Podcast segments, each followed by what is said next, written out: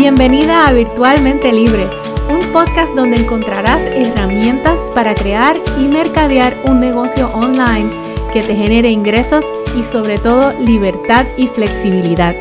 Yo soy tu anfitriona Melissa Berríos y mi mayor meta es ayudarte a lograr esa libertad con la que tanto sueñas. Hola, saludos. Bienvenida a este nuevo episodio de nuestro podcast Virtualmente Libre. Espero que te encuentres súper bien y estés comenzando esta semana con mucho entusiasmo.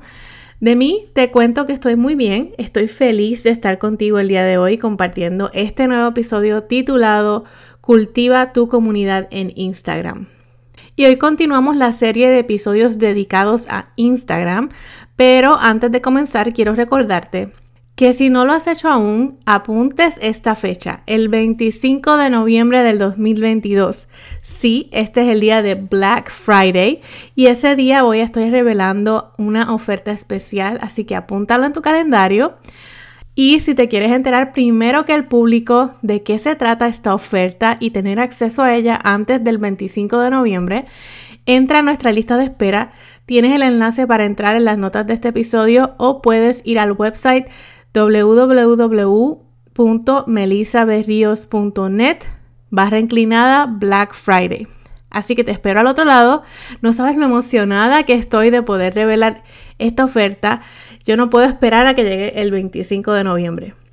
Bueno, y continuamos con nuestra serie sobre la plataforma de Instagram y hoy te voy a estar hablando de cómo cultivar una comunidad en Instagram. En el episodio pasado te hablé sobre los fundamentos y los poderes de Instagram. también te di una asignación y fue que optimizaras tu perfil de Instagram. Hoy continuamos con conceptos y hablamos sobre cómo cultivar una comunidad en Instagram. Y este tema lo toco porque está probado que las comunidades tienen muchísimo más valor en las redes sociales que los seguidores. ¿Y cuál es la diferencia entre tener muchos seguidores o tener una comunidad? Bueno, los seguidores están ahí porque quizás de alguna manera u otra llegaron casualmente a tu perfil, te siguieron por diferentes razones, alguna vez compraron, pero no volvieron a interactuar contigo. Quizás son amistades, sea, ya sea que algo les llamó la atención, pero realmente no han conectado contigo. Por el contrario, una comunidad es un grupo de personas que está alineada con tus valores y con tu marca y con esa misión que tú tienes con tu negocio. Está probado que una comunidad se identifica con una persona que está dentro de la misma comunidad y se identifican con la marca, se identifican contigo, se identifican con tu producto y lo ven como parte de su identidad. Una persona que es parte de una comunidad es una persona leal a ti, es leal a tu marca, es como parte de tu familia. Y no solamente compra una vez, pero compra muchas veces y está ahí contigo cuando haces tus lanzamientos, cuando tienes productos nuevos, cuando estás haciendo servicios nuevos, están ahí contigo apoyándote porque sienten que son parte de eso que tú estás creando. Y esa es la razón por la que nosotros debemos de enfocarnos mayormente en crear o cultivar una comunidad en las redes sociales versus enfocarnos en tener un número de seguidores. Porque el número de seguidores realmente no determina ni, es directamente proporcional al número de ventas que vas a obtener de las redes sociales. Lo que sí va a determinar y influenciar en la cantidad de ventas y de conversiones que tú tengas es la calidad y el compromiso o la manera en la que están conectadas esas personas que te siguen, que siguen a tu marca y a tu producto porque no es lo mismo tener una comunidad de 10.000 personas a las que quizás no están alineadas contigo y no conectan, no están, ¿verdad? No se sienten identificadas versus una comunidad que sea, por ejemplo, 300 personas que sí están completamente alineadas contigo, completamente conectan con tu marca y con tu producto. Y para poder crear esa comunidad en Instagram hay un fundamento mega importante que debes de, dominar antes de hacer cualquier cosa y ese es conocer a tu cliente ideal. ¿Y por qué esto es importante? Porque nosotros queremos crear una comunidad de personas que se acercan o se acomodan en ese perfil de nuestro cliente ideal. De lo contrario, no es una comunidad, es solo una lista de followers. ¿Me sigues? Así que el ejercicio que quiero hacer hoy contigo es definir esas personas que tú quieres que sean parte de tu comunidad. Vamos a definir a tu cliente ideal. Y yo sé, yo sé que quizás muchas de nosotras ya se nos ha dicho esto, que hagamos este ejercicio y muchas quizás ya lo hemos hecho, pero yo soy una que muchas veces lo he hecho y lo he tenido que volver a hacer cada cierto tiempo. Así que si me escuchas estás pensando, ay, ya yo hice eso, pues yo te invito a que lo hagas una vez más.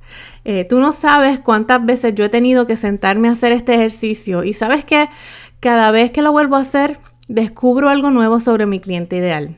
Y tu cliente ideal es como una persona imaginaria, pero esa persona es casi real, o sea, es una persona que para mí existe. Es una persona que tiene nombre, yo la conozco completamente como si fuera mi mejor amiga. Así que vamos a definir ese cliente ideal esas personas que van a formar parte de tu comunidad. Y en ese momento, si tienes accesible un lápiz y papel, sácalo. Si no lo tienes o no puedes escribir en este momento, acuérdate de volver a repasar este episodio cuando tengas tiempo para que hagas este ejercicio que es tan importante. Así que te voy a dar unas preguntas para que las vayas contestando y vayas así definiendo ese cliente ideal. Estas preguntas no son todas las preguntas que quizá te debes hacer, sin embargo, te van a ayudar a crear esa base, esas primeras esa primera definición del cliente ideal. Lo primero que vamos a hacer es escribir cuál es su género. ¿Es mujer? ¿Es hombre? Segundo, ¿cuál es su edad? Y esto es importante porque así, eh, dependiendo de la edad, sabemos cuáles son las necesidades y qué es lo que realmente les interesa a una persona. Porque lo que realmente le interesa a una persona joven en un rango de edad de, 18 a 25 años, eh, no es lo mismo que le puede interesar a una persona de 35 a 40 años. Debe ser un rango más o menos de unos 10 años. Lo próximo, ¿cuál es su estatus? ¿Está casada? ¿Es soltera? ¿Es divorciada? Sabemos que es muy diferente, ¿verdad? Que las decisiones que toma una persona casada son diferentes a las que toma una persona soltera si tienen hijos o no tienen hijos. Puede ser casada pero no tener hijos. Puede que tenga nietos incluso. Próximo, ¿cuál es su poder adquisitivo? Si es una persona que trabaja, ¿cuánto gana al mes? ¿Cuánto gana al año? Determínale un sueldo. Y esto va a definir mucho, por ejemplo, si yo quiero llegar a mujeres que compran productos más costosos, pues entonces quizás yo tengo que concentrarme en llevar el mensaje a mujeres que quizás compran o que tienen un poder adquisitivo más grande, eh, un sueldo o un sueldo más alto. Si, si, no trabajan, puede que sus parejas, ¿verdad? Tienen un sueldo alto también. Pueden adquirir unos productos más costosos. O a lo mejor queremos llevarle un mensaje a una mamá que no tiene mucho presupuesto eh, y quizás compra en otro tipo de lugares. Otra pregunta que, que quiero que te hagas cuál es cuáles son los patrones de compra de esa persona. Y sé específica. Por ejemplo, eh, le gusta ir a Marshalls o a Walmart todo el tiempo. O le gusta ir a Macy's, a Nordstrom. O por el contrario, le gusta comprar por internet, no le gusta ir a tiendas físicas. Eh, compra mucho en tiendas online. Es importante definir cuáles son los patrones de compra de ese cliente ideal. Otra pregunta que te tienes que hacer, ¿qué idioma habla? ¿En dónde vive? Es muy diferente una persona que, por ejemplo, vive en Puerto Rico, que es una persona o una persona que vive en Estados Unidos, ah, o una persona que vive en Estados Unidos y habla en español, o una persona que eh, vive en Estados Unidos y habla inglés. Otra pregunta que te debes hacer es en dónde se mueve, cuáles son sus círculos, en dónde está su círculo social, qué lugares frecuenta, qué le, le, gusta comer e ir a restaurantes costosos o come más en su casa o en restaurantes económicos de comida rápida. ¿Es una persona que le encanta viajar y viajar el mundo o es una persona que le gusta quedarse familiar, quedarse local todo el tiempo? ¿Es una persona que cuando viaja, por ejemplo, le gusta estar conectada con la naturaleza? ¿O es una persona que cuando viaja quizá lo que le gusta es quedarse en hoteles lujosos, todas las comunidades? Hazte todas esas preguntas, sigue indagando, sigue indagando cuáles son esas preferencias, esas eh, características de tu cliente ideal. Muy importante, cuáles son sus valores. Esto es muy importante. Y por ahí podemos seguir haciendo preguntas. Sin embargo, con esto puedes comenzar y yo te diría que hasta le pusieras un nombre a esa persona, ponle nombre y apellido. y entonces a esa persona siempre le vamos a tener, las vamos a tener en mente a la hora de crear contenido.